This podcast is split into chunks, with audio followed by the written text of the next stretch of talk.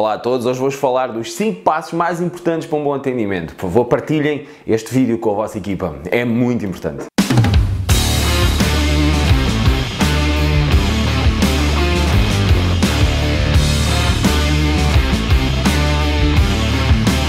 Por favor, posso falar com o gerente? Em primeiro lugar, vem sempre a apresentação. É muito importante vocês mostrarem ao cliente que efetivamente se cuidaram só para o atender. Ter um aspecto cuidado e limpo e aprumado é muito importante e é meio caminho andado para vocês começarem a ter logo uma boa empatia com o cliente. O ponto número 2 é justamente o cumprimento. É muito importante que vocês consigam quase sempre, ou sempre possível, cumprimentar o cliente antes que eles cumprimentem a vós. Isso vai-vos colocar em vantagem na conversa, vai-vos colocar sempre em controle. Vocês vão sentir que têm sempre a conversa em controle e o atendimento do cliente em controle. Vamos imaginar se vocês tiverem um péssimo hábito de atender as pessoas com ah, pois não, diga sim, ou ficam só a olhar para ele como como já ouvi muitas vezes, o cliente pode muito bem responder: Olá, bom dia, como está? E aquele momento constrangedor já não dá para recuperar. Vai ser muito difícil já conseguir recuperar, por muito mais simpáticos vocês possam ser. Mesmo que vocês não consigam cumprimentar toda a gente que entra na casa porque estão ocupadíssimos, tentem pelo menos dar um sorriso ao cliente. Se vocês viram o cliente entrar pela porta e vocês estão ocupados a atender outros clientes, se vocês notarem, pelo menos dê um sorriso. O cliente vai perceber que já foi notado. Se ele tiver que esperar para ser atendido, ele vai estar mais disposto a fazê-lo. Vai ser muito mais fácil e, mais uma vez, vocês continuam com o serviço um pouco mais em controle. Para além disso, uh, vai-vos dar ainda outra vantagem. Se o cliente pretender, porventura, na pior das hipóteses, apresentar uma reclamação sobre vós, e ele, vamos supor que quer falar com o gerente, o gerente pode usar isso a seu favor. O gerente pode abordar o cliente perguntando-lhe logo à partida: Eu peço imensa desculpa por ter acontecido alguma coisa, pode ter acontecido alguma coisa, eu, eu lamento, mas o, o, o, meu colega não foi mal educado consigo, não cumprimentou quando o senhor chegou. Foi. Sim, efetivamente ele cumprimentou, mas eu não faço a menor ideia do que é que vem a seguir, mas o que acontece é que o gerente já está a ganhar um zero. O gerente já tem aquele ponto a seu favor. Vai ser um pouco mais fácil para ele gerir uma reclamação quando ele começa em vantagem. O ponto número 3 é precisamente nunca, nunca usar desculpas para não ter que atender um cliente ou usar desculpas para não dar resposta àquilo que o cliente pede, mesmo quando vocês são novos na casa. Quando vocês são novos na casa, nunca utilizem isso a vosso favor. Nunca digam ao cliente, ah, eu não, não consigo ajudar porque eu sou novo aqui.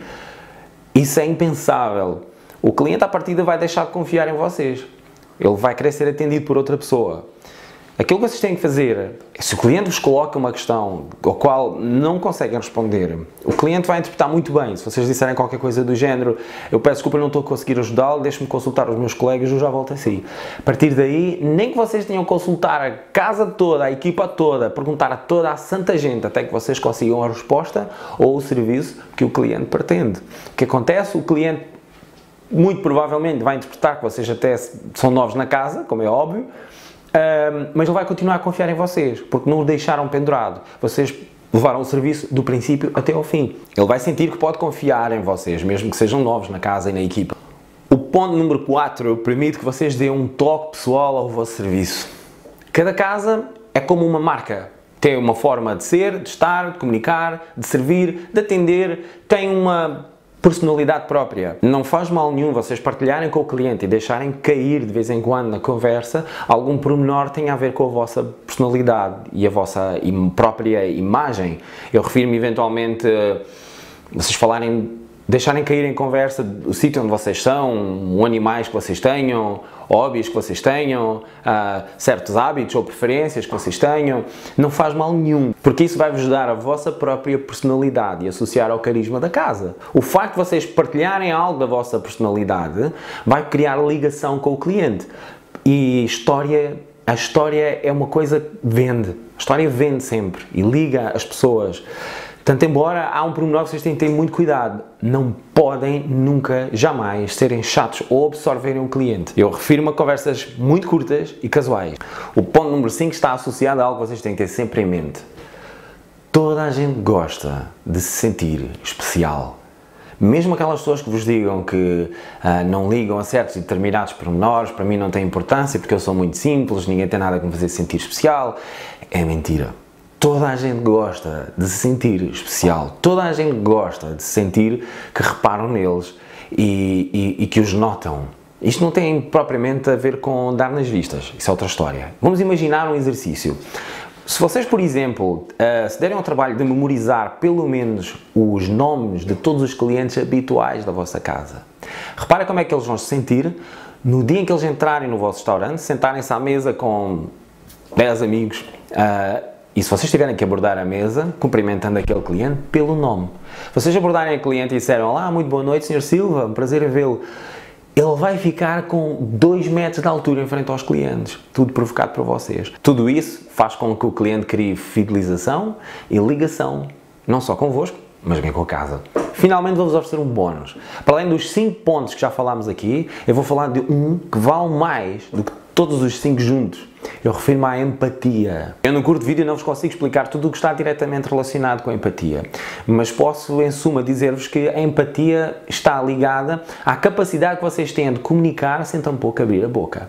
Reparem só, vocês nunca tiveram aquela sensação de quando vê uma pessoa na rua, várias vezes até, e vocês pensarem, eu nunca falei com aquela pessoa, eu não a conheço, eu não faço a menor ideia quem seja, não sei o nome dela, não sei absolutamente nada sobre ela, mas ela não me transmite confiança. Ou até pelo contrário, ela parece ser muito boa pessoa. Eu refiro à vossa família, amigos, colegas, patrões, vizinhos.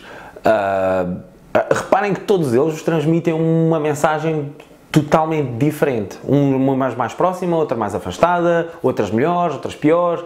O exercício que vocês têm que fazer é tentar perceber qual é a vossa empatia, qual é a mensagem que vocês transmitem, não só às pessoas, mas principalmente aos vossos clientes, quando eles os veem. Como é que eles olham para vocês e o que é que eles sentem quando vos veem. Se vocês tentarem dominar os últimos 5 pontos que já falámos, vocês facilmente vão perceber qual a empatia que vocês transmitem ao cliente. Muito obrigado por terem assistido este vídeo. Partilhem, por favor, este vídeo com as vossas equipas, porque ele pode, sem dúvida, acrescentar valor ao vosso serviço e ao vosso trabalho. Partilhem também comigo a vossa opinião e digam-me se vocês acrescentariam mais alguma coisa.